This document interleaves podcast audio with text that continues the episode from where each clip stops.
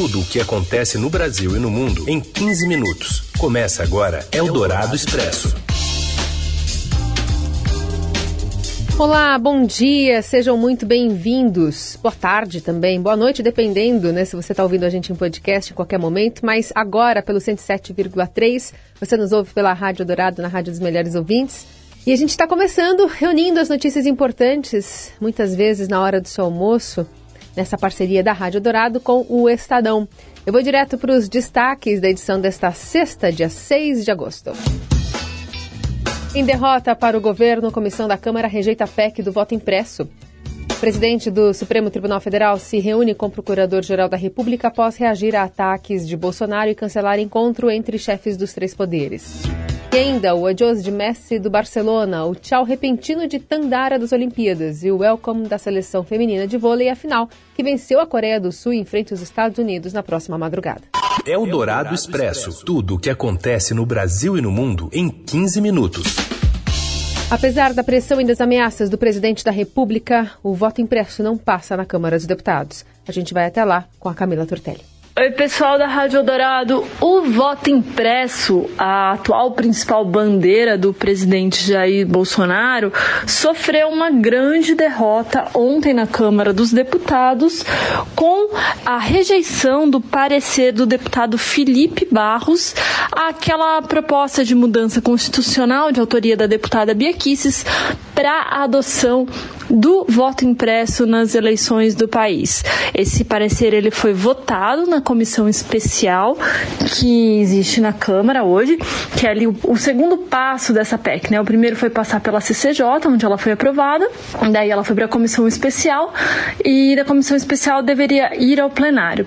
Então esse parecer ele foi rejeitado ontem por 23 votos contrários e 11 votos a favor. Defenderam essa PEC principalmente ali a tropa de choque bolsonarista, né, encabeçada pela deputada Bequices, pelo Felipe Barros, por outros deputados do PSL e também teve votos favoráveis do PP, progressistas, que é o partido do mais novo ministro do governo Bolsonaro, o ministro da Casa Civil, Ciro Nogueira. Existe uma possibilidade da PEC, mesmo ela tem, o relatório mesmo tendo sido derrotado na comissão especial, dele ir ao plenário. O presidente presidente da Câmara, Arthur Lira, ele pode fazer isso. Mas hoje a comissão ela se reúne de novo às seis da tarde para votar um parecer agora pela rejeição. Eldorado Expresso. O ex-presidente do Banco Central, Armínio Fraga, espera que o manifesto em apoio ao sistema eleitoral brasileiro, assinado por economistas, empresários, lideranças religiosas e entidades da sociedade, sirva para interromper a escalada da crise deflagrada pelo ataque do presidente Bolsonaro às urnas eletrônicas. O texto traz uma contundente mensagem. Indica que, para além das diferenças políticas e disputas eleitorais, os segmentos sociais representados no texto estarão unidos quando os princípios constitucionais estiverem sob risco. Além disso, a rápida adesão e o fato de pesos pesados dos ambientes empresarial e financeiro terem assinado o comunicado explicitam a perda de apoio de Bolsonaro em setores importantes. Em entrevista ao jornal Eldorado, Fraga avalia que o manifesto já valeria a pena se impedisse o avanço da escalada da crise. Eu não quero ser taxado de otimista aqui, porque eu acho que o quadro não permite ainda, mas se servir para, de alguma forma, interromper essa, essa escalada, já valeria a pena. Fraga também admite que cenários de horror podem definir o futuro do Brasil a depender da condução da pauta econômica e política por parte do governo. Se você joga em cima desse quadro um, um movimento autoritário com ameaças de golpes, pode ser esse golpe lento que se vê aí mundo afora, mas eventualmente até algo mais forte, dá para imaginar cenários assim de horror, de horror, de estagnação, de perda de liberdade, é, de fuga não só de capital, mas sobretudo de pessoas, né? Então, assim, é, é, esse é um cenário que não se pode descartar.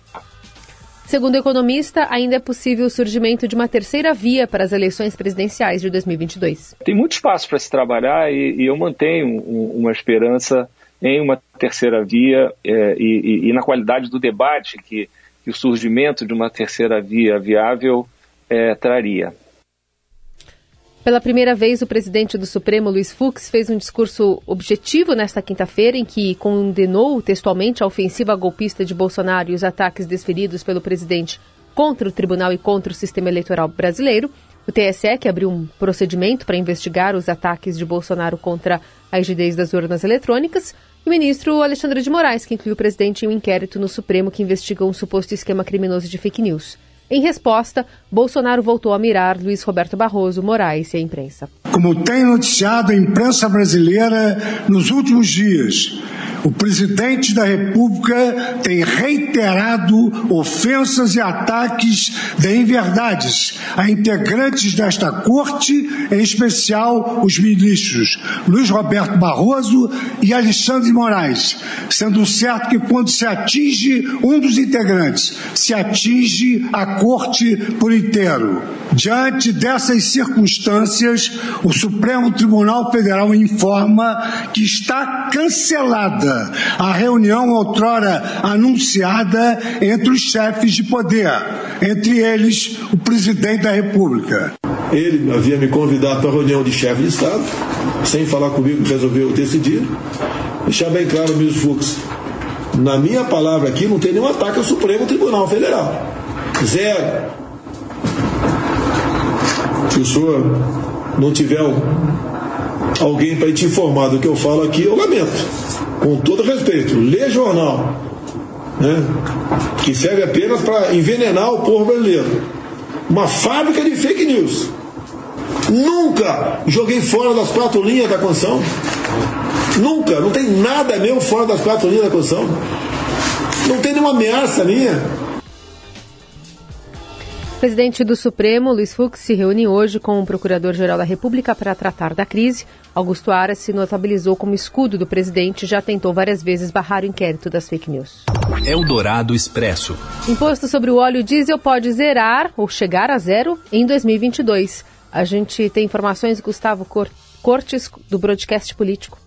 O presidente Jair Bolsonaro, em recado aos caminhoneiros, afirmou nesta sexta-feira que estuda a possibilidade de reduzir a zero o imposto federal sobre o óleo diesel a partir de 2022. No fim da tarde desta quinta-feira, Bolsonaro já havia dito que a equipe econômica encontrou meios de substituir a arrecadação perdida com a eventual retirada dos tributos sobre o diesel. A declaração, no entanto, foi divulgada hoje em vídeo compartilhado nas redes sociais por simpatizantes do presidente. O chefe do executivo voltou a responsabilizar governos estaduais pelo elevado valor dos combustíveis, cujo aumento, segundo ele, se deve à cobrança do ICMS, aos preços dos fretes e às margens de lucro dos postos. Os homens que se apresentaram como caminhoneiros endossaram a tese do presidente e o eximiram da responsabilidade pelo alto preço do diesel. Bolsonaro aproveitou para estender a crítica aos governadores pela elevação do custo do gás de cozinha, com base nas mesmas justificativas dadas para a subida do valor dos combustíveis. Desde a greve realizada pela categoria em maio de 2018 contra o aumento do preço dos combustíveis, há ameaças constantes de nova paralisação devido à política da Petrobras de reajustar os valores de acordo com a flutuação da commodity no mercado internacional. O assunto já motivou a demissão de Roberto Castelo Branco da presidência da estatal. Eldorado Expresso. Deputados do MBL entram na justiça por doses de vacina faltantes na entrega a São Paulo. Matheus Laura tem os detalhes. Olá, Carol. Olá, ouvinte Oi. da Rádio Dourado. A gente mostra na coluna do Estadão que o deputado estadual Arthur Duval e o vereador Rubinho Nunes, os dois integrantes do MBL, processaram o governo federal pelo envio de 228 mil doses a menos de vacina da Pfizer contra a Covid-19 para o estado de São Paulo. Essa informação das doses faltantes foi divulgada pelo governador João Dória ontem, que falou em boicote do governo Bolsonaro e que o argumento teria sido que São Paulo está com a vacinação mais avançada. Na ação popular movida pelos parlamentares hoje, eles pedem a entrega imediata das doses e afirmam que a população de São Paulo não pode ficar sem vacina por causa das diferenças e da rivalidade entre Bolsonaro e Dória. O próprio governo de São Paulo prometeu que vai à justiça também para tentar garantir as doses que estavam prometidas para o Estado. Ainda ontem, o ministro da Saúde, Marcelo Queiroga, afirmou que é contra a judicialização porque o Poder Judiciário já estaria abarrotado de ações. Na coluna do Estadão você pode ver a íntegra da ação movida contra o governo federal.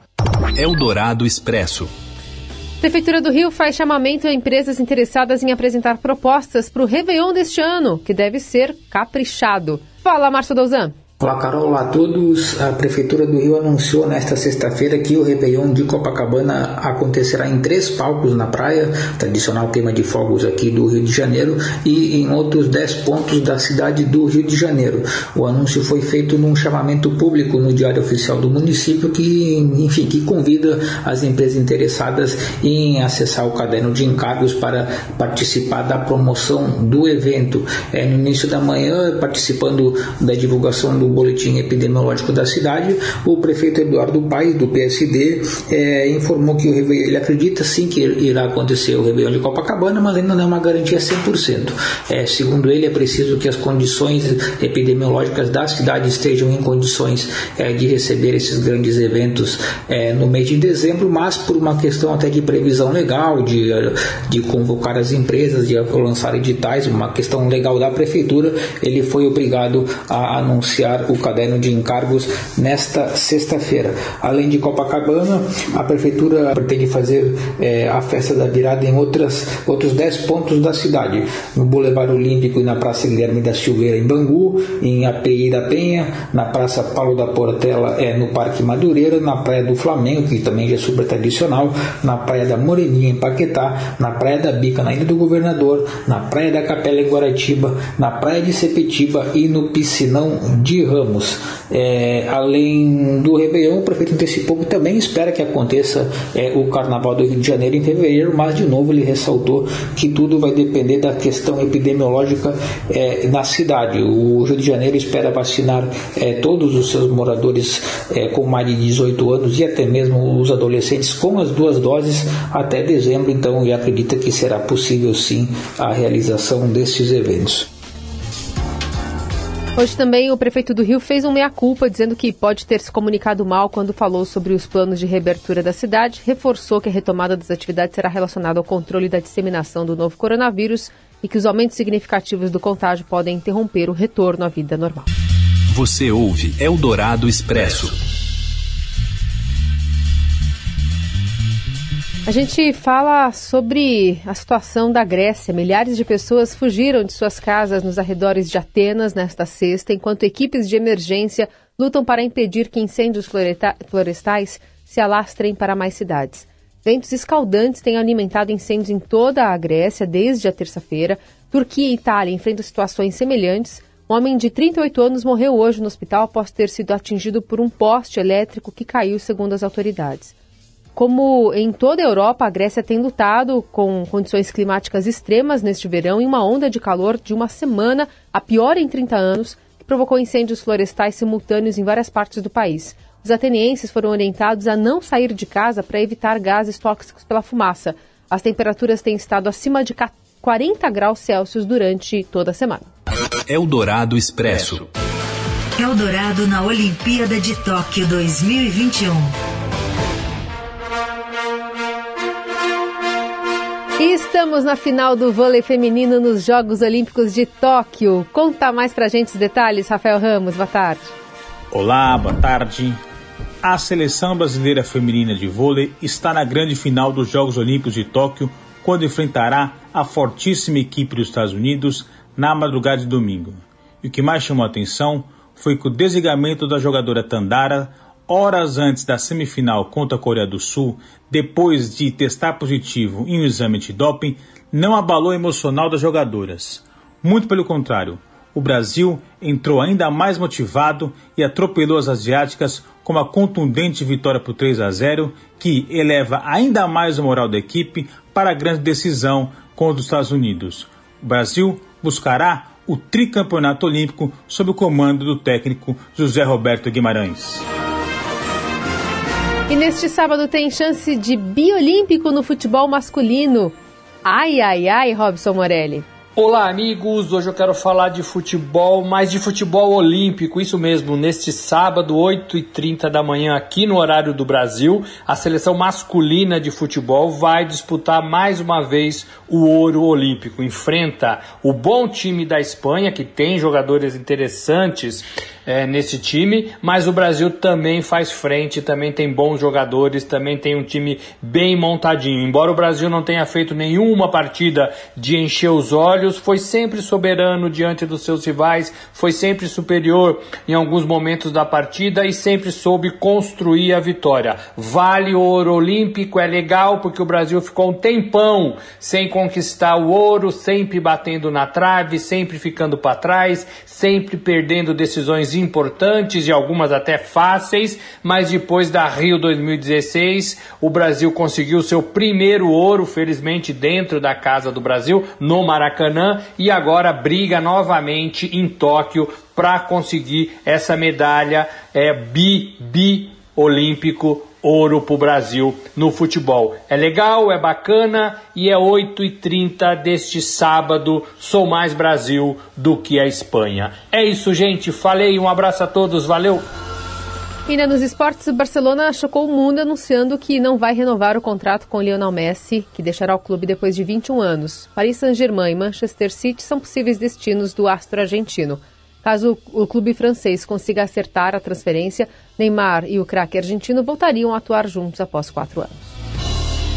Ponto final nessa edição do Eldorado Expresso. Voltamos na segunda. Um ótimo fim de semana e bom Dia dos Pais.